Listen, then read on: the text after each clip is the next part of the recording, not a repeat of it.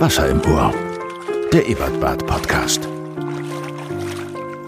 Ja, yeah, los geht's! Wenn Wasser eine Stimme hätte, es wären diese Stimmen. Jetzt ist mir das erste Mal aufgefallen, dass das ja eigentlich äh, ein Plural sein muss, ne? Stimmt, weil so bin nur ich die Stimme des Wassers. Das ist richtig. Ja. Oder wir hätten eine Stimme und das ist ja auch wieder falsch. Naja. Auf jeden Fall, es wären diese Stimmen, nämlich die Stimmen von Ann-Kathrin Gorni und Nito Torres. Das ist richtig, das bin ich. Wir sind die Arschbombe für eure Ohren. Wir sind der Clownfisch in eurer Anemone. Wir sind der Blobfisch in euren guten Neujahrsvorsätzen. Hallo, liebe Ann-Kathrin. Hallo Nito. Na, wie geht's dir? Fantastisch. Ja, ich weiß, du hast eine Mandelentzündung. Hatte. Es ist schon, es ist schon fast wieder fertig. Dafür bin ich erkältet. Und draußen schneit's. Wir sind hier nicht im Ebertbad. Ich sag nicht, wo wir sind, aber wir sind bei Ann-Kathrin zu Hause. Tief in der Natur. Tief in der Natur, im tiefen, tiefen Winterwald. Wo sich Ja, Fuchs aber so richtig. und Beuteltier Guten Morgen sagen. Und die küssenden äh, Meerschweinchen wollte ich gerade sagen, aber es sind gar keine Meerschweinchen. Einhörnchen, Eichhörnchen. Einhörnchen. Oh Gott. Die kletternden Einhörnchen. Ich habe ein neues Lieblingstier. Kennst du den Sternmull? Nein. Der Das hört Sternmull. sich toll an. Das hört sich so schön an. Der Sternmull ist das einzige Tier, das unter Wasser riechen kann. Wirklich wahr. Und der Sternmull, Aber sind Mulle, leben die unter Wasser? nee, der Sternmull, Moment, Das sind doch so, so in der Erde lebende, blinde Tiere, oder? genau, der Sternmull, der Sternmull ist ein Maulwurf. Der Sternmull sieht so aus. Oh Gott.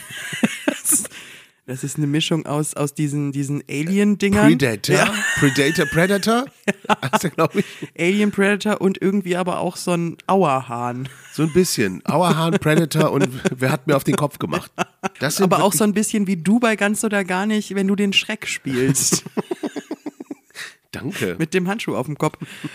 Ja, normalerweise braucht man hier nur in den Garten zu gehen. Hat man zum Beispiel diesen sehr angepissten Dachs. Den hört man aber immer nur. Der hört sich an wie ein wirklich, wirklich sehr wütender, grantiger alter Mann. Der läuft hier durch deinen Garten. Der läuft hier durch meinen Garten. Ich sehe bei uns im Park Füchse. Aber du hast einen wütenden Dachs im Garten. Ja. Aha. Super interessant, ne? Ich weiß nichts über Dachse. Mist, müssten wir eigentlich mal. Ne, es sind auf jeden Fall Raubtiere. Ich glaube, die sind relativ gefährlich. Mein Lieblingsbuch als Kind war Dominik Dachs und die Katzenpiraten. Dominik Dachs und es ist gerade, ich habe dann später versucht, das herauszufinden, als es dann das Internet gab und man dachte und ich dachte, das muss man ja finden. Ähm, und das, das ist eine Kinderbuchreihe Dominik Dachs, die kommt aus dem Englischen, glaube ich, irgendwie. Dominic Okay. Ducks. Ja, Okay. der heißt so. Also vielleicht heißt der im Englischen anders. Ich weiß nicht, was Dachs auf Ist Englisch Dominic heißt. ein englischer Ist das Name? Dax? Dax. Genau. Nee, Butcher. Nee, Butcher. Das eine, Butcher? das eine ist Metzger und das andere ist Dachs. Eins ist Dachs und eins ist Metzger auf Englisch. Butcher und Butcher. Okay. Okay. Unter Butcher stelle ich mir so was ganz anderes vor. Irgendwas. Wobei, es könnte auch ein sehr angepisster Dachs sein, der so mit so einem Zackebeil Messer. durch deinen Garten läuft. Tot, tot, alle tot. Und ein Sternmull nach dem anderen säbelt. Ich habe ja auch wilde Zaunkonstruktionen im Garten, weil die Rehe immer meine Rosen fressen. Ach, Ja, ich wohne ja im Wald. die Rehe fressen deine ja, Die Rosen. mögen extrem gerne ganz junge Knospen. Okay, Ja. mal mit Elektrozaun versucht. Oder so. Oder einfach so eine kleine Selbstschussanlage. Ne? Ich meine, wir sind doch im Ebertbad, wir haben doch Techniker, die können dir doch helfen. Oh, das stimmt, der Max kann das bestimmt. Kann bestimmt irgendwas, sowas Hinterhältiges. Mhm. Oder, viel besser, du schaffst dir ein Känguru an. Ah ja, stimmt. Da kommt sowieso niemand jemals wieder hier kommt- rein. Nee. alle, aber alle Hunde sind auch weg, die hier eigentlich wohnen. Ganz gefährlich. Und hattest du ein Lieblingsbuch als kleines Kind? Ja, Petterpick, also ähm, Frederik, ähm, der Maulwurf, Frederik. Ich habe immer Petterpick dazu gesagt. Der Maulwurf Frederik. Ja, der, der, der, das ist der, der das Licht sammelt. der, der das Licht Der im sammelt. Winter die ganzen Sonnenstrahlen sammelt. Also im Sommer, damit im Winter. Kennst du doch. Nee, kenn ich nicht. Echt nicht? Nee, War das ich kenne die Schildbürger, die das Licht einsammeln, um es dann. Nee. Das mochte ich nichts. sehr gerne. Deswegen hieß ich auch als Kind, ähm, in meiner Familie wurde ich Petterpick genannt. weil ich Frederik nicht aussprechen konnte. Das erste Wort meiner, meiner Ältesten war Apidas. Ah, direkt so markenfanatisch. Nee, das war Apfelsaft. Ach so, war gar nicht Adidas. Nein, das war Abidas. Die zweite sagte als erstes Wurst, Burs. Burs war Wurst und alles war Wurst. Ich war Wurst, Mutter war Wurst, Alles war Wurst. alles war Wurst. Sehr schön. Burs. Die dritte sagte Tanu. Das waren so kleine Kaugummis, waren Tanu. Und die vierte Kack. Oh, das finde ich ein gutes Wort. Ich weiß noch, die, wie eine gute Freundin mal zu Besuch kam und das erste, was sie zu ihr sagte, du bist ein Kack. ich wollte eigentlich was Nettes sagen, aber Die Tochter von einer Freundin von mir, das hat, das hat sie mir letztens als Video geschickt, die hat, die hat immer zu, zu Schmetterling, hat die Fickerling gesagt. Und das ist so, so dann hat immer gesagt, das ist ein kleiner Fickerling. ist ja auch sehr, sehr schön. Kinder sind, äh, kriegen wir damit jetzt schon ein E? oh Gott, wahrscheinlich. Oh wei, Schneid das raus. ich schneide das raus. Fickerling. Ich sag's ganz leise.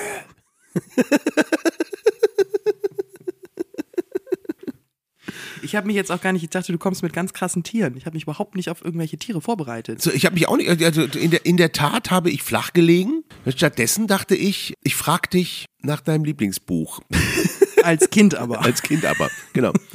Welche, welche Lieblingssüßigkeit hattest du als Kind? Raffaello. Als Kind? Naja, wann ist man Kind? Was, ähm, wie definierst du Kind Okay, sein? stopp mal. Du, wann, du, wann du Kind warst und wann ich Kind war, das sind zwei verschiedene Das stimmt, Zeitalter. aber trotzdem, was, äh, will- also, doch, ich erinnere mich daran, da muss ich in der Grundschule gewesen sein. Da gab es bei meiner Oma immer, wenn ich Hausaufgaben richtig gemacht habe, gab es ein Raffaello. Und das fand ich ganz toll. Ich fand, habe mir auch immer Raffaello-Torte Leicht, gewünscht und leicht, so. leicht. Leichtes Essen, leichte Küche, leicht, leicht, leicht, leicht, leicht. Genau, ich hatte auch immer so einen großen Hut auf. Ja.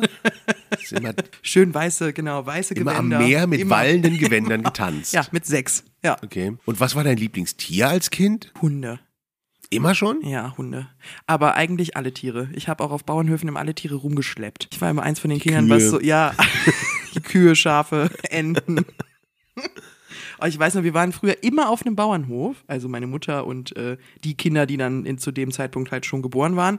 Und da gab's äh, Enten, die dann halt am Ende irgendwann gegessen wurden. Aber wenn die geschlüpft sind, die sind ja, Entenbabys sind ja das niedlichste, was es gibt auf der Welt. Ja. Das ist wirklich abartig. Und die kuscheln. Und wenn du, dann haben wir von der Bäuerin diese Enten bekommen und dann haben die sich so, so an den Hals und in die Jacke rein und so. Es war ganz, ich wollte die immer alle mitnehmen und die Katzen auch und so. Wir hatten immer, nachher, wenn wir abgefahren sind, immer Tiere im Auto, die dann wieder zurückgebracht werden mussten. Das war ganz schlimm.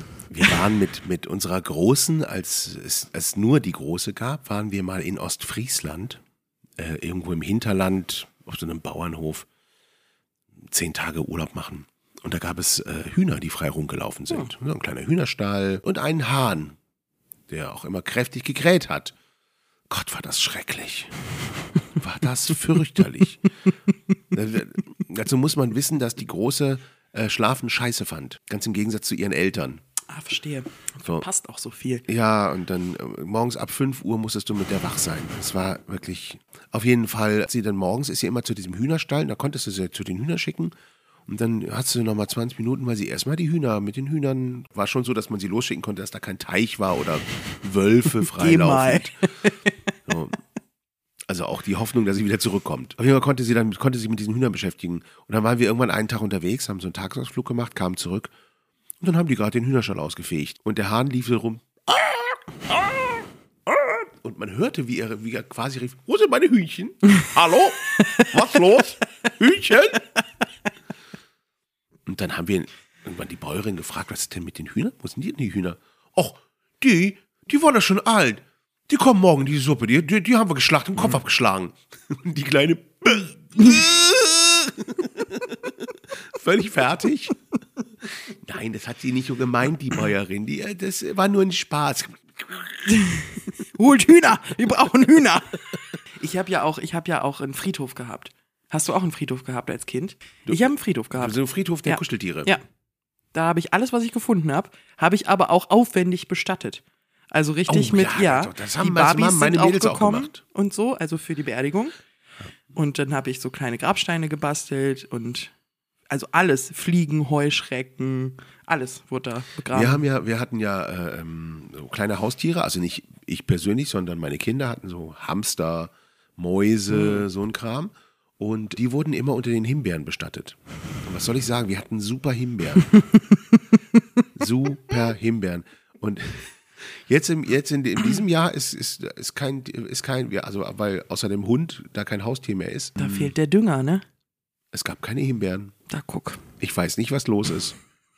Ich weiß nicht, Soll ich mich da wieder einmischen? Ich könnte mein Bestattungsunternehmen wieder ein bisschen Weil hier- reanimieren. Ja, hier, hier, also hier draußen findest du doch bestimmt das ein oder andere Mit Sicherheit. vom Dachs zerfetzte Eichhörnchen. Ein Täubelein. Genau. Aber hast du denn als Kind auch schon nicht gerne gespielt? Ja, ich habe immer Leben gespielt. Ja, ich hatte, ich hatte so einen, ich glaube, den hatten ganz viele, diesen, diesen gekachelten Teppich, der so aus diesen, diesen Filzkacheln besteht, Ja. den man auch selber legen konnte und so. Und das waren immer Zimmer. Und da habe ich immer mit Barbies, mit Puppen, mit, aber ich habe immer Leben gespielt. Also auch damals, aber es gab es auch in meiner Familie. Gab's Hast du so ein Notkartenspiel? Weißt du, so eins, wo, Tarot. du- wo, wo du. Das wäre mein Notkartenspiel. nee, so eins, wo, du- wo du wirklich sagst, komm, also wenn, wenn gar nichts mehr geht, wenn, wenn alle sagen, aber heute spielen wir zusammen. So ein, was weiß ich. Du meinst irgendwas, was Uno. ich nicht ganz so schlimm finde? Das wär, bei, mir wäre das Uno. Das ist das, was so, Also was ich meinen mal- Kindern noch freiwillig. Ich habe mal von Frau Janke Quirkel geschenkt bekommen. oh ja, das, Das, hat sie macht allen tatsächlich geschenkt. aber auch ein bisschen Spaß. Das konnte ich, kann, also kann ich akzeptieren als ähm, kann man machen. Und Black Stories finde ich okay. Das ist die Geschichte mit, äh, wer war der Mörder? Naja, da ist dann sowas so wie ähnlich. eine Kaffeetasse ist umgefallen, der Mann ist tot. Warum? Das finde ich, Dann kann man, man aber machen. auch nur zehn Fragen oder so. Nö, Nee? man diskutiert dann auch wild. Da muss man aber auch schon was zu sich genommen haben damit. Ja, eigentlich bei allen das macht Spielen. das ja keinen Spaß. Kennst du Werwolf? Oh, das kenne ich nur aus, aus Legenden und Geschichten meiner Kinder, die Das, unbedingt immer äh, Werwolf spielen wollen. Und ich weiß genau, ich weiß genau, ich weiß ganz genau, dass das nichts für mich ist. Also ich habe es schon ein paar Mal gespielt. Es macht erstaunlich viel Freude. Es ist aber ja auch gar kein Kartenspiel und so gesehen auch kein Ges- Gesellschaftsspiel. Es ist, es macht auf jeden Fall, man braucht halt sehr viele Menschen. Es macht erst dann Spaß, wenn sehr viele Menschen dabei sind. ja, ich bin ja nicht so viel unter Menschen. Ja, also ihr, ihr seid auf jeden Fall, zu, ihr seid, eure Familie ist auf jeden Fall zu klein Ja. für Werwolf. Und ich kriege nicht für, für Werwolf noch mehr Kinder. Mir reicht's. Nicht, dass einer auf die Idee kommt und sagt, hier, ich habe noch welche. Genau, hier, guck mal. Nope. Nimm doch die. Ist ja auch gerade die Zeit. Nach Ja. Weihnachten wollen viele die wieder Die loswerden. wieder loswerden. Waren irgendwie im Geschenk oder im Adventskalender. So, was macht man dann damit? Was ist denn die gute Nachricht der Woche? Die gute Nachricht der Woche ist folgende. Habe ich neulich im Radio gehört, dass viele kleine Buchhandlungen ab jetzt nur noch zweimal die Woche beliefert werden. Warum ist das eine gute Nachricht? Damit auch wirklich die letzte kleine unabhängige Buchhandlung schließen kann. Ah, verstehe, damit sie gar nicht mehr mit Amazon Mit mithalten überhaupt können, nicht ne? mehr mit Amazon oder mit, mit, mit Thalia oder diesen anderen großen Dingern mithalten können. Entscheiden sich die äh, großen Buchversender, dass sie nicht mehr diese Übernachtgeschichten machen, Toll. sondern nur noch zweimal die Woche. Das ist ja richtig gut. Oder? Boah, Das Wahnsinn. finde ich auch Ja. voll gut. Also auch, weil dann endlich, endlich wieder Ladenflächen frei werden. Endlich. Genau, Diese- für diese ganzen 1-Euro-Shops. Ideo- Genau. Diese ganzen ideologisch verblendeten Menschen, die immer noch an Büchern hängen, Ja, dass sie endlich, endlich, endlich Raus. Alle, endlich äh, alle bei Teddy einkaufen können.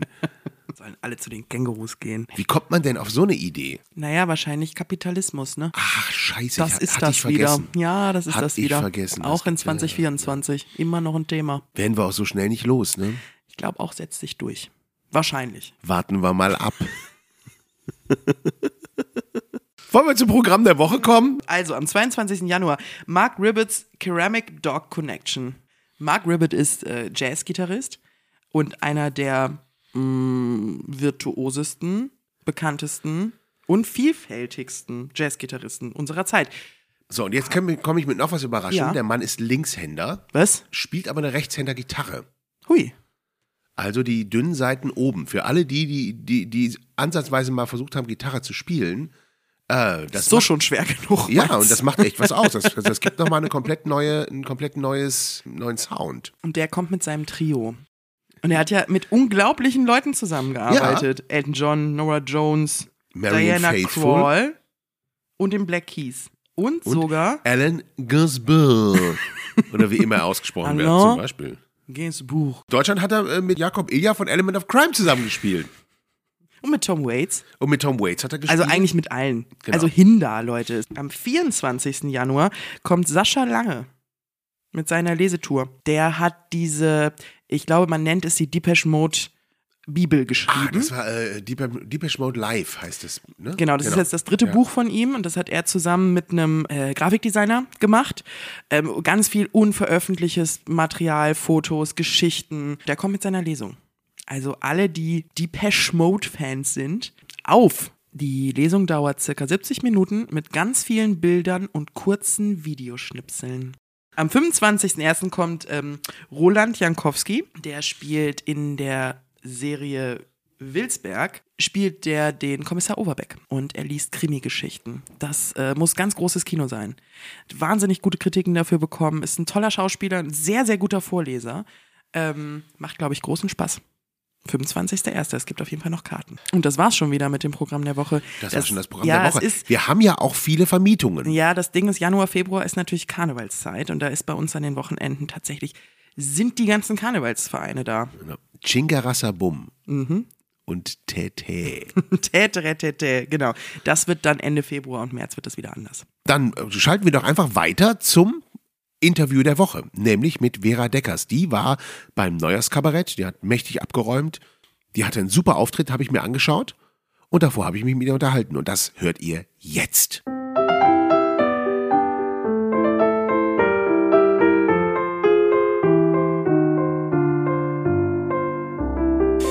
Hallo Vera, wie schön, wie schön, wie schön, wie schön, dass du dir die Zeit nimmst. Gleich hast du deinen Auftritt hier beim Neujahrskabarett. Ja, genau. Hallo Nito. Und ähm, du bist die Letzte, hast du gerade gesagt. ja, Ja, das ist fantastisch, weil dann haben wir nämlich ein bisschen Zeit zu plaudern. Das absolut, ja, genau. ähm, ich, äh, du bist ja, eigentlich kommst du ja nicht direkt von der Bühne. Du hast ja ein Psychologiestudium hinter dich gebracht. Was bist denn du? Ich bin Dippelpsych. Genau, also nicht Therapeutin, wie ja manche denken, wenn man Psychologie studiert hat, ist man gleich Therapeutin. Das ist man leider nicht. Aber ich habe auch klinische Psychologie studiert und abgeschlossen. Und was kannst du mit dem Abschluss machen? Taxi fahren. Also ich hätte damit sicherlich einiges machen können. Äh, der Plan war, wenn ich jetzt nicht auf die Bühne gegangen wäre, im Bereich Kinder-Jugend, Beratungsstellen, äh, in, in den Bereich zu gehen. Also auch Ich frage ja, auch für meine mm, Tochter, mm, ja. die, die Psychologie studieren will. Deswegen Okay. ähm, vielleicht. Ja, also ich finde es nach wie vor, ähm, wäre es immer noch meine erste Wahl, beim Studium zumindest, weil ich das ein sehr spannendes Fach finde. Die Kommilitonen, mm, ist, ja, es ist halt, also ich sag mal so, ähm, es sind halt natürlich durch den hohen NC sind halt viele, viele Streber da. Das heißt, ich war da so ein bisschen, ich hatte ein Abi von 3.0 und habe dann irgendwann gemerkt, dass ich das Man studieren konnte will. mit 3.0 Psychologie Nein, studieren? nie, konnte man nie. Aber ich bin halt so jemand, wenn ich mir was in den Kopf setze, dann bin ich so ein Terrier. Und dann hatte ich mir irgendwann äh, plötzlich, ich wollte erst auf die Schauspielschule, dann habe ich gemerkt, nee, das ist es nicht. Und dann studierte eine Freundin von mir Psychologie und ich dachte, Mensch, das ist es, das interessiert dich ja total. Und dann hatte ich dieses dämliche Abi von 3.0. Und dann habe ich mich für gleichzeitig für Quereinstieg, also habe Pädagogik angefangen zu studieren, habe mich gleichzeitig für Quereinstieg schon mal fit gemacht, so dass ich das gab damals die Möglichkeit und mich für alle Losplätze äh, beworben. Und dann habe ich einen äh, Platz gekriegt in Würzburg. In Würzburg? Ja, habe ich dann Du bist aber angefangen. ein kölsches Mädchen. Ja, genau. Mhm. Und, äh, Musste dann aus dem Rheinland weg, aber Würzburg war eine schöne Stadt. Also, aber die sind natürlich, das war, Niveau war sehr, sehr hoch tatsächlich auch. Also Okay. das war noch sehr viel anspruchsvoller als in Bonn, wo ich dann letzten Endes studiert habe, ja. Mhm. aber dann war irgendwann der Moment, wo du gesagt hast, komm, Butter bei die Fische, das geht so nicht, ich muss auf die Bühne. Ich, es war gar nicht so, dass ich dachte, ich muss auf die Bühne. Es war eher so der Gedanke, ich muss es mal wissen, ich muss es ausprobieren, weißt du, weil ich war letzten Endes, also Schauspielerei hatte ich mich dagegen entschieden, da wusste ich auch, äh, dass ich das nicht mehr machen möchte. Und dann kamen so die Ideen für Stand-up. Und weil eben so eine Therapieausbildung und auch für die meisten Beratungsstellen braucht man mittlerweile eine Therapieausbildung, so fünf Jahre so dauern, richtig teuer sind, habe ich halt gedacht, ich kann jetzt nicht, also ich muss das jetzt wissen. Ich muss wissen, ob mir das Spaß machen würde, ob das was wäre. Und eigentlich auch so mit dem Gedanken, wenn nicht, habe ich den Haken dran gemacht, so nach dem Motto, ein Traum halt nicht, dann mache ich jetzt das nächste. Und also ich war da ganz entspannt. Mm, Aber ich dachte, ich muss mich jetzt trauen, damit ich nicht irgendwann zu den Leuten gehöre, die sagen, ah, hätte mich doch auch interessiert und ach, schade, aber ich, ich habe Angst oder so. Ne? Ich traue mich nicht. Und deshalb habe ich mich quasi direkt nach dem Studium getraut. Bist du angstarm? Überhaupt nicht. Nee, also deshalb, das ist auch die Formulierung. Also ich hab immer noch, manchmal stehe ich noch da bei so Auftritten, stehe ich so geistig so ein bisschen neben mir und denke so, du gehst da jetzt raus, wirklich. Also Chapeau, dass du dich das traust. Also manchmal habe ich das immer noch. Ich finde das ja Ach auch so, ja so unverschämt. Also so manchmal, auch gerade beim Solo, denke ich immer so, meine Güte, und ich gehe da gleich raus und laber denen jetzt einfach so eine Monsterfrikadelle ans Ohr und krieg auch noch Geld dafür. Also man muss sich das ja mal klar machen. Es ist ja im Grunde schon äh, irgendwie auch dreist. Ja, das stimmt schon. Das stimmt schon. Vor So allem mit gesehen. dem, was man sich selber ausgedacht hat. Ja. Natürlich, ne? Ja. Ja. Ähm, jetzt, äh, heute ist ja voll hier. Ist das ähm, dann. Ne, Quatsch, blöde Frage. Nö, gar nicht. Also wovon es abhängig ist, ob man aufgeregt ist. Bei mir ist sehr davon abhängig, zum Beispiel, ob ich was Neues mache. Also bei neuen Nummern bin ich immer noch sehr aufgeregt, weil es auch oft so ist, ähm, dass ich es nicht hundertprozentig sagen kann, ob ein Gag funktioniert oder nicht. Ich muss wir es wirklich mal testen. Ja, ich versuche immer so. Äh, ich bin jetzt am, am Solo dran, am Feintuning. Ich habe gerade die Vorpremieren und im Herbst ist Premiere. Und dann versuche ich immer, wenn ich jetzt, sagen wir mal, wie heute ist ja entspannt 20, 25 Minuten hab, dann versuche ich immer auch ein paar äh, Sachen, an denen ich gerade noch rumschreibe und so. Es ist halt nicht, ich würde jetzt keine ganz komplett neue Nummer machen, aber schon welche, an denen ich noch ein bisschen arbeite, die packe ich dann so in die Mitte. Okay. Und habe aber auch immer quasi Plan B, wenn's jetzt, wenn jetzt irgendwas gar nicht funktioniert, dann wieder in meine äh, Sets reinzugehen. Aber mir macht das auch mehr Spaß, wenn ich dann die neuen Sachen auch mal spielen kann. Wir haben eben, eben äh, im, im Vorgespräch schon so ganz kurzes ange, äh, angerissen. Thema Sisters of Comedy. Ich finde das, ja. das finde ich ja persönlich sehr spannend überhaupt. Was ist das für ein Projekt? Also ich sag mal, ich war bei der? Ideen, ja, ich war bei der Ideenfindung und Namensfindung und so weiter, war ich dabei ähm, und bin aber nicht in die Geschäftsführung gegangen. Jetzt erwischte mich kalt. Ich weiß nicht genau, wann das erste Jahr. Also es gibt's ja seit paar Jahren schon. Während Corona hatte ich die Möglichkeit, weil wir eine Kneipenshow gemacht haben. Karot Wenzel, Heinz Gröning und ich haben eine Kneipenshow gemacht. Und da habe ich gesagt, es wäre ja schade, wenn jetzt dieses Projekt Sisters of Comedy in Vergessenheit gerät. Deshalb lass uns doch einen Livestream machen. Und dann haben wir zwei Livestreams gemacht. Dagmar Schönleber und ich haben Gäste eingeladen und dann haben wir das gestreamt und so, weil ich einfach gedacht habe, so, wir müssen dranbleiben. Und jetzt seit letztem Jahr läuft es dann auch wieder ganz regulär. So, deutschlandweit. Es ist eben so, das sind halt, ähm, ja, in ganz vielen unterschiedlichen Städten, in vielen Theatern sind dann nur Frauen auf der Bühne. Und äh, es wird dann immer für so äh, eben auch Frauenhäuser oder so wird dann Geld gesammelt und ähm, Weil es ja auch die Mehr Ja. gibt, dass es so wenig gäbe. Ja, also da hat ja die äh, so Carmela das ganz toll mal gemacht auf das äh, Carmela de Feo, die das ja auch die die ursprüngliche sozusagen Idee hatte, dass wir das machen. Äh, die hat eine Liste auf der Seite Sisters of Comedy, die kann man sich mal angucken über Künstlerinnen und da sind alle aufgesetzt, äh, alle verzeichnet, die es so gibt. oder von denen wir wissen. Und es ist schon eine ziemlich lange Liste. Und es ist eben schwierig, weil auch ich höre oft noch, wenn ich dann mal wieder als einzige Frau in eine Show gebucht werde. Heute sind wir auch äh, lobenswerterweise gleich zwei und freuen uns auch immer sehr, uns zu begegnen. Dann höre ich auch oft noch, ja, es gibt ja so wenige. Ne? Das heißt, es ist auch so, ähm, es wird auch immer gesagt, wir suchen ja Frauen. Ne? Also ich weiß auch von ja, bekannten äh, Künstlern, die behaupten, in ihre Shows so gerne auch in ihre Fernsehshows so gerne Frauen einladen zu wollen. Ähm, aber leider, leider, die sagen nicht zu, leider gibt es sie nicht oder sie sagen nicht zu. Und äh, haben Migräne. ja, ganz doof. Irgendwie immer kurz vorm Auftritt. Leider, leider keine Lust, genau. haben so viel besser bezahlte Jobs, dass sie es nicht nötig haben und so. Und da fand ich ja meine Kollegin Annie Hartmann mal so cool, weil sie in so einem, in so einem Talk war mit unter anderem Florian Schröder, der dann auch gesagt hat, also ich würde ja so gerne Frauen einladen, eingeladen, aber sie sagen alle nicht zu und wir kriegen keinen. Und sie dann eisenhart meinte, ja, also ich habe mich ja schon mehrmals beworben, habe immer eine Absage bekommen. Also und ich höre das eben auch von anderen äh, Shows, wo dann eben dann die Kolleginnen sind. Und dann ist eben auch diese Tendenz, dass wenn sowas entsteht wie, äh, ne, ich bin jetzt dabei und die anderen nicht, was ist, wenn ich jetzt eine empfehle? Ja, äh, bin, ist dann die dabei und ich nicht mehr. Also das hat es lange Zeit, diese Angst hat es lange Zeit gegeben. Ich habe meine Kollegin, habe ich gesagt, äh, der habe ich gesagt, ich kann dich gerne beraten. Quatsch Comedy Club bin ich schon lange dabei. Sie wollte auch mit äh, da gebucht werden und ähm, ich kenne die Bookerin sehr gut und weiß, was der gefällt und lass uns da gerne mal, ich kann dich da gerne beraten. dann hat sie gesagt, ja, hast du keine Angst, dass du dann nicht mehr gebucht wirst? Ich habe gesagt, wieso? Ich bleib doch gut und dann kommst du noch dazu und dann sind wir beide dabei. Und dieses Denken, das hat sehr lange sehr vorgeherrscht und es ist auch jetzt noch nicht ganz ausgemerzt. Aber ich glaube, die Sisters sind der beste Weg, dass man sich da auch vernetzt und ähm, dass wir uns auch untereinander äh, supporten. Und äh, es ist zumindest sind wir da jetzt auf dem richtigen Weg.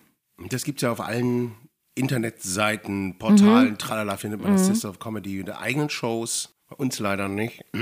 Hallo Trubi. Hallo Ann-Kathrin, die das bucht. ja, ist doch mal äh, ein Hinweis. Genau. Ja. So. Mhm. Ähm, du hast ein neues Solo. Ja, hast genau. du gerade Mhm. gesagt. Du schreibst einen neuen Solo. Wie lange Ja. brauchst du für sowas? Ah, Das kann ich diesmal wirklich an der Stelle gar nicht sagen, weil es alles so anders war, weil einiges eben in der Corona-Zeit entstanden ist. Ja, Und okay. da war ja sowieso, also bei mir war es zum Beispiel in der Corona-Zeit so, und das hängt auch mit dem Solo zusammen, ich konnte keine Texte für Stand-up schreiben. Ich war da irgendwie so ein bisschen blockiert, weil ich immer dachte, ja, normalerweise ist es auch sowas, was ich erlebe, wenn ich auf Tour bin, wenn Freunde erzählen, was ihnen passiert ist. Und es war ja keiner mehr unterwegs. Und ähm, ich hatte das Gefühl, man erlebt da so nichts Neues. Genau, also während Corona war es halt so, dass ich nicht wirklich das Gefühl hatte, ich kann gut neue Texte schreiben, weil ich nichts erlebe, weil mir Leute nichts erzählen, weil alle nur zu Hause sitzen. Und ich habe dann aber in dieser Zeit Sketche geschrieben. Und das kam halt durch diese Kneipenshow, die ich hatte. Da haben wir dann erstmal, da haben wir so fröhlich durch die Krise, haben wir dann so Tipps gegeben. Kairut Wenzel und ich. Kairut war ja lange auch bei äh, Spielpartner von Kayana bei Was guckst du? Und dann haben wir da immer mit unseren Handys, haben wir da einfach Sketche gedreht und geschnitten. Und wir hatten ja Zeit. So. Und irgendwann dachte ich, bin ich eigentlich doof? Ich habe äh, Vorträge zum Thema Männer, Frauen und äh, habe Online-Vorträge jetzt und mache hier die ganze Zeit irgendwie fröhlich durch die Krise. Ich mache jetzt diese Mann-Frau-Themen als Sketche. Und dann habe ich die online eingespielt, dann kamen die sehr gut an, dann habe ich die irgendwann mal öffentlich dann bei Vorträgen gezeigt und dann kam das auch sehr gut an und dann habe ich irgendwann gemerkt, weil ich jetzt eben auch schon lange Solo-Programme spiele, ich habe total Lust, einfach dieses Format auf die Bühne zu bringen. Das heißt, es ist für mich eine neue Mischung. Es ist Stand-up überwiegend, aber es gibt auch einen Teil Infotainment, es gibt Tipps zum Thema Kommunikation und es gibt eben diese Sketche zum Thema Kommunikation. Und das ist jetzt mein brandneues Projekt. Ich habe schon zwei Vorpremieren gehabt, sind gut gelaufen. Als Probleme sind auch keine Lösung. Und im Herbst ist Premiere. Ähm, aber du spielst alleine. Ja, Okay, also genau. Also ich spiele die quasi, ja, ich, ich, die werden auf Leinwand projiziert. Aber ich freue mich immer, wenn ich meinen Kollegen da auch sehe. Er hat es wirklich auch toll gemacht. Und du machst ja auch schon ganz lang diese Infotainment-Vorträge. Mhm. Ja. Thema Mann-Frau. Ähm, Auch. Ne? auch, also das, ja. damit habe ich angefangen. Mhm, genau. Ähm, Für Firmen, für Genau.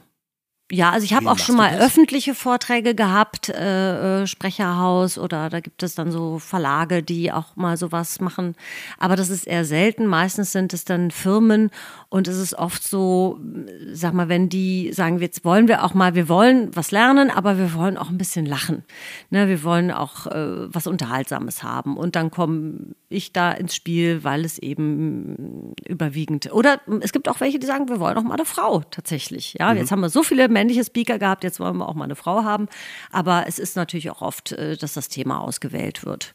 ein Thema Kommunikation, Kommunikation, ist ja ein weibliches Thema eigentlich per se. Naja, also es ist auf jeden Fall ja ein, ein, ein Alltagsthema und es ist ja deshalb spannend, weil eigentlich jeder äh, sozusagen theoretisch weiß, wie es funktionieren könnte und trotzdem im Alltag ja vieles nicht funktioniert. Und da kann man ja eigentlich auch nur mit Humor dran gehen. Und äh, das macht mir auch wirklich, also es interessiert mich auch und es macht mir sehr viel Spaß. Und ich habe das halt mit Männer, Frauen angefangen, weil ich dachte, ja, das ist ein Thema, da kenne ich wirklich vom, ich habe Psychologiestudium, wenn deine Tochter interessiert, es sind jetzt, glaube ich, mittlerweile 90 Prozent Frauen oder waren es zuletzt? Als ich studiert habe, waren es auf jeden Fall auch schon über 70 Prozent Frauenanteil. Das heißt, ich kam ja von Psychologie, nur Frauen im Studium, in so eine Männerdomäne. Es gab ja wirklich mhm. damals, Ramona Schuhkraft gab es, Anni Hartmann, äh, es waren wirklich nicht viele, Käthe Lachmann, äh, es waren nicht viele Stand-Upperinnen, als ich angefangen habe. Das heißt, ich war fast nur mit Männern unterwegs. Und diese Unterschiede, das habe ich dann eben mal verarbeitet und äh, auch tatsächlich wissenschaftlich unterfüttert. und, ähm, und dann fand ich das aber so spannend, dass ich das auch immer mehr erweitert habe. Also auch, wie wir Informationen verarbeiten, auch Generationsunterschiede und so weiter. Also das habe ich. Woran scheitern so wir meistens? Ja, ich glaube, dieses, dieses Recht haben wollen ist, ist, ist so ein Ding, ne? Dass man meistens nicht, das ist, dass man meistens nicht wirklich mal den Schritt von sich zurückgehen kann und wirklich darauf achtet, was eigentlich gesagt wird oder was, was. Also ich habe zum Beispiel auch mal was, was erlebt, was ich, ich auch mal gedacht, das muss ich einmal einen Vortrag einbauen. Manche Leute wollen halt einfach auch streiten. Ne? Ich habe mich mal bei einer Dame entschuldigt, die das aber gar nicht hören wollte. Also ich hatte damals, ich hab, bin noch nicht lange wieder, dass ich Auto äh, ein Auto habe, das heißt, ich bin lange nicht Auto gefahren, hatte dann irgendwie schlecht geparkt. Und eine ältere Dame beschwerte sich ne, und hat dann wirklich geschimpft und unverschämt und wie man da mit dem äh, Gehwägelchen, also sie hätte ja keins, aber wenn sie eins hätte, sie käme ja gar nicht durch und sie rücksichtslos. Und ich gucke mir das an, ach, da haben sie aber recht, da setze ich jetzt mal um, gut, dass sie es gesagt haben. Und die hört da überhaupt nicht auf. Die hat da weiter in ihrem Karen Monolog. Ne? Was, wie sagt das? Eine Karen. Ja, Karen? Von ja, wem? muss man im Internet. Ah, okay. Also gibt's, äh, gibt's das ist das der Fachbegriff dafür, der Fachbegriff ja, für, so, so eine Nörglerin, ja, so, so ungefähr. Und die hatte wirklich, die hat nicht aufgehört. Die wollte, wollte in ihrem Monolog über, über die Schlechtheit der Menschheit auch wirklich nicht oder Schlechte der Menschheit nicht gestört werden. Und dann habe ich die wirklich so am Ärmel gezupft, damit sie mich überhaupt anguckt. Mit so und gesagt, Sie haben da recht. Ich habe schlecht geparkt. Ich packe, parke jetzt um. Entschuldigung. Und hat die mich angeguckt, war völlig fassungslos und hat dann gesagt, ja, weil das wäre ja sonst rücksichtslos, weil wie sollte man sonst mit einem Gehwägelchen vorbei und hat einfach ihren Monolog fortgeführt. Mhm. So, weil das war das Wichtige. Ja. So, ja, ganz kurz gestört. Ja, ja so ein bisschen habe ich sie also aus dem Konzept gebracht, mhm. weil das wollte sie wollte irgendwie äh, ja schlecht reden über über äh, die, die Jugend von heute, die Menschheit und wie, wie wie rücksichtslos die Leute parken und so. Das heißt, ich glaube oft weiß man auch mit aufmerksam zuhören oder eben genau diese Dinge, man weiß eigentlich, wie es gehen sollte, aber im Alltag, ich glaube, wir schaukeln uns auch manchmal so ein bisschen hoch mit dieser Unfreundlichkeit. Ne? Man merkt das, ja, ich bin öfter in, in Thailand in Urlaub äh, gewesen, meine Schwester hat da früher gelebt und wenn man den ganzen Tag lächelt und von Menschen umgeben ist, die freundlich zu einem sind, das steckt halt an. Ne? Und dann kommt man zurück und dann äh, drängelt einen der Fünfte in der U-Bahn an und der Sechste schnauzt einen an und dann ist die Laune auch hinüber. Das mhm. heißt, ich glaube, es ist auch eher so ein bisschen so in Deutschland manchmal so ein bisschen der Kreislauf der schlechten Laune und da muss man dann versuchen, beherzt auszusteigen. Mhm. Weil die anderen Beispiele, wenn es dann, wenn es dann gut läuft, sind ja auch schön. Es lohnt sich ja, finde ich. Ja, die Leute sind ja oft sehr dankbar, wenn man ein bisschen aufmerksamer ist mhm. im Alltag. Oh ja, ja. oh ja, mhm. natürlich, klar. Ich habe eine gute Freundin, mit der diskutiere ich gerne mal über Dinge, unter anderem auch politische Dinge, und ich habe nie recht. Okay. Ich habe nie recht. Ich habe auch keine Chance, recht zu haben mit dem, was ich mhm. da sage. Und ich bin dann der Mensch, der zurücktritt und sagt, ähm, ganz ehrlich, ich habe zu wenig Ahnung von dem Thema. Ich kann es dir nicht sagen. Ich weiß es nicht. Mhm. Ich weiß es wirklich. Ich kann dir das, ich kann dir, kann da nichts Vernünftiges gerade zu sagen. Äh, ich weiß es nicht. Sie weiß es aber immer. Ja, aber das ist, das ist wirklich, da hast du völlig recht und das ist so selten geworden und deshalb halte ich mich auch aus diesen zum Beispiel Facebook-Diskussionen komplett raus. Ich habe da schon öfter mal abends spät was formuliert, was ich dann wieder gelöscht habe, weil ich einfach dachte, nee, es ist zu sehr so geworden, dass die Leute sich nur in ihrer Meinung bestätigen wollen und dass man gar nicht äh, schönes Beispiel äh, äh, Gendern für mich. Ne? Es gibt ja, es ist ja auch auf der Bühne gerade immer noch sehr angesagt, sich äh, so lustig zu machen über diese ganzen, ja, Radfahrenden, Inneneinrichterinnen und was es alles gibt. Und ich kann es auch verstehen.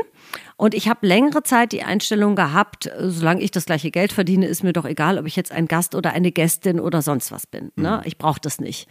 Und dann habe ich meine Reportage äh, gesehen und da wurde wirklich sehr deutlich erklärt, dass sich zum Beispiel junge Mädchen nicht vorstellen können, einen Beruf zu ergreifen, wenn sie ihn immer nur in der männlichen Form mhm. hören. Das heißt, wenn sie immer nur von dem Arzt und dem Feuerwehrmann und so weiter hören. Und dann habe ich gedacht, okay, es macht jetzt unser, unsere Sprache erstmal vielleicht kompliziert und man müsste schon darauf achten, dass es nicht total nervig wird.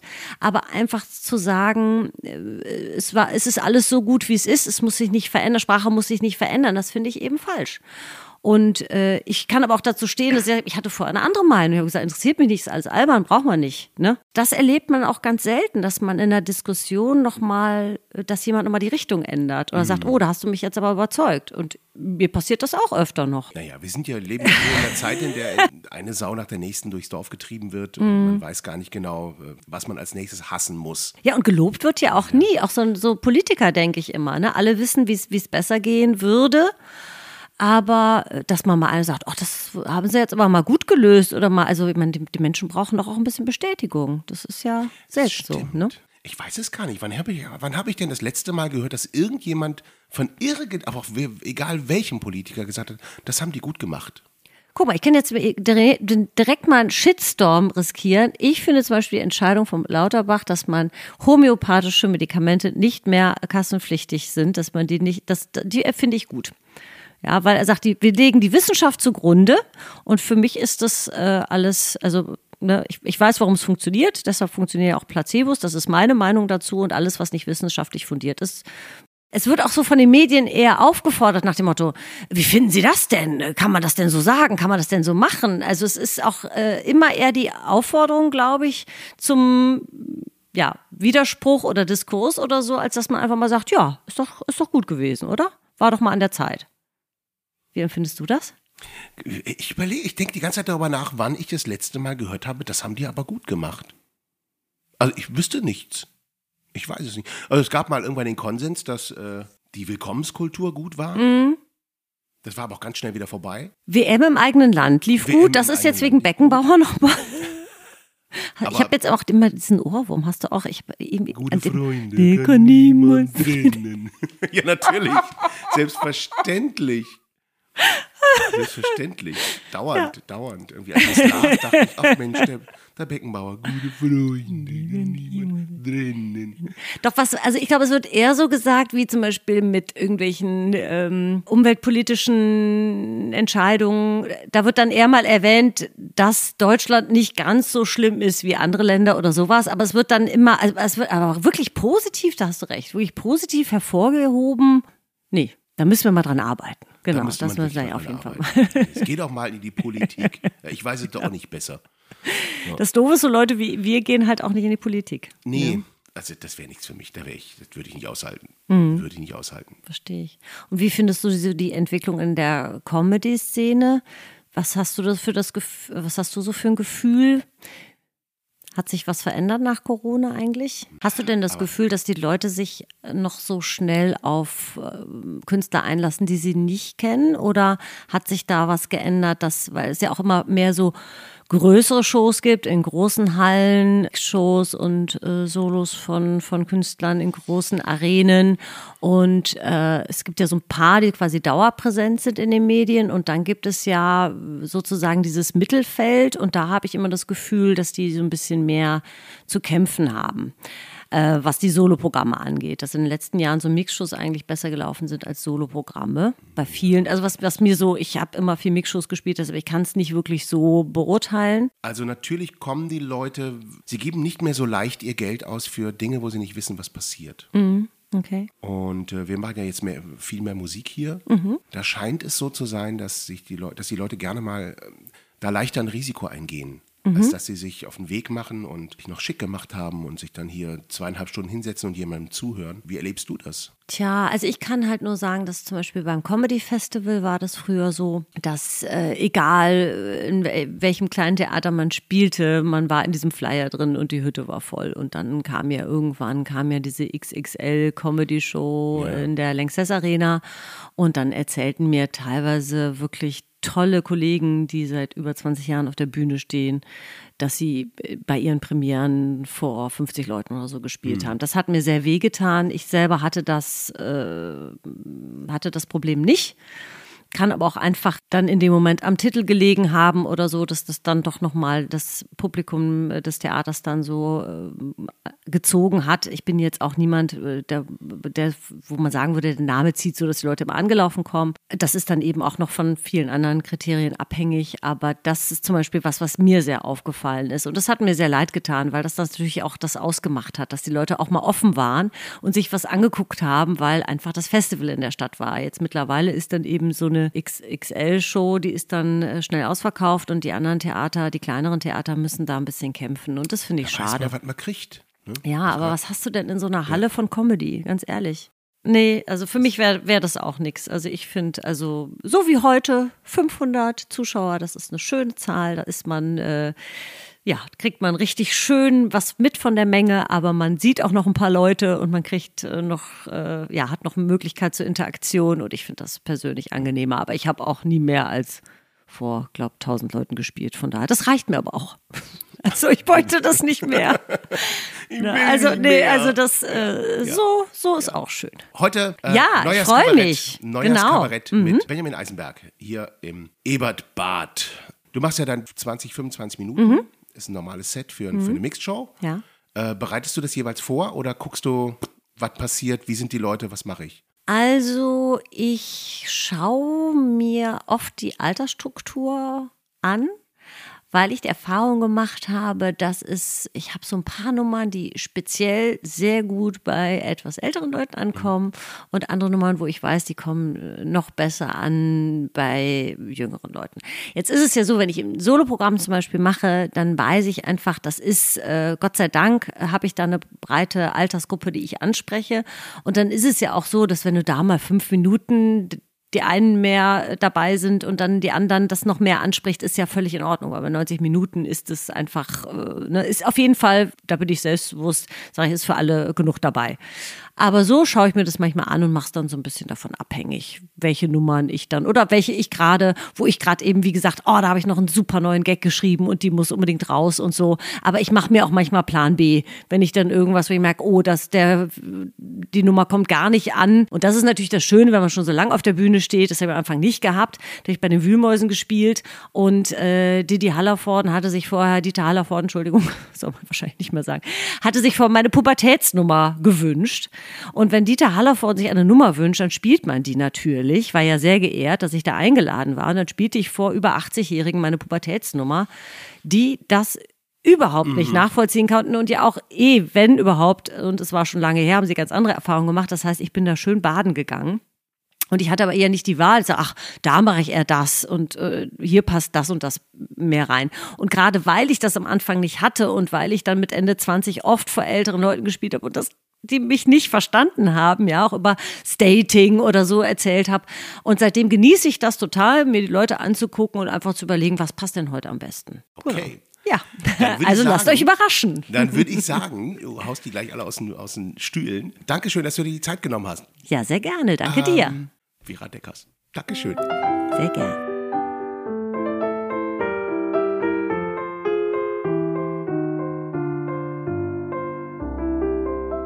Was ja auch, äh, Neujahrskabarett war ja auch mit zwei Damen. Ist ja in der Mixshow auch ungewöhnlich. Das stimmt. Ja, normalerweise hat man ja immer eine Quotenfrau. Wäre ja eben auch gesagt, es gibt ja dann diese, dieses, äh, ja, es gibt ja so wenig oder man findet sie ja nicht. Mhm. Aber da, wenn ich mal ganz kurz, falls hier irgendjemand zuhört, der sich dafür interessiert, weibliche Comedians zu buchen, da habe ich drei wahnsinnig gute Tipps, nicht für Frauen, sondern für Seiten, auf denen man Frauen findet. Das ist nämlich. Ähm, vorsichtig, Nito. Ganz vorsichtig. Ich suche nicht jetzt die falschen Leute zu hören. Seiten, auf denen man Frauen findet, das kann man ganz schnell falsch verstehen. Also, einmal hat ähm, Anni Hartmann, die Kabarettistin Anni Hartmann, hat auf ihrer Seite ähm, eine Liste von Frauen, die in Deutschland auftreten, ziemlich ordentlich geführt, ziemlich gut sortiert, alles nach Alphabet. Dann hat auch so eine Liste, hat Sisters of Comedy, die haben das auch auf ihrer Seite. Da findet man, und die sind, glaube ich, wirklich fast vollständig. Also unglaublich viele Frauen. Und auch Gerburg hat auf ihrer Seite auf fraujanke.de haben wir die Frauen, die wir mit auf Tour nehmen. Auch alphabetisch sortiert. So, damit haben wir den Sexismus auch bedient. Yay, alles drin gewesen heute. Tiere, Spiele und Sexismus. Was will man mehr? Ja. So, wir sind fertig. Wenn ihr uns unterstützen wollt, bitte, bitte, bitte tut das. Dann verbreitet, dass es diesen Podcast gibt. Empfehlt uns weiter. Lasst uns eine gute Bewertung da, bei welcher Plattform auch immer. Abonniert den Kanal. Ist das ein Kanal? Nee, wir machen ja nicht YouTube. Also, dann abonniert bitte diesen Podcast. Verschenkt ihn als Abo von mir aus. Wir sehen uns im Ebertbad. Ja, definitiv. Also ich meine, gerade schneiden wir hier komplett ein und ich weiß nicht, ob ich es schaffe bis zur nächsten Veranstaltung. Aber Gott sei Dank sind wir ja auch beide krank. Du reitest einfach auf dem Dachs. Ich reite auf dem Dachs nach Hause. Der, der schafft das. Vielleicht eher ein Schneeengel. Wir machen einen Schneeengel. Aber vorher gibt's Arschbombe. Und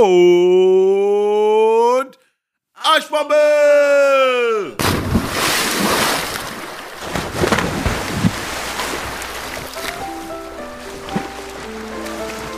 Wasser im Ohr. Der Ebertbad Podcast.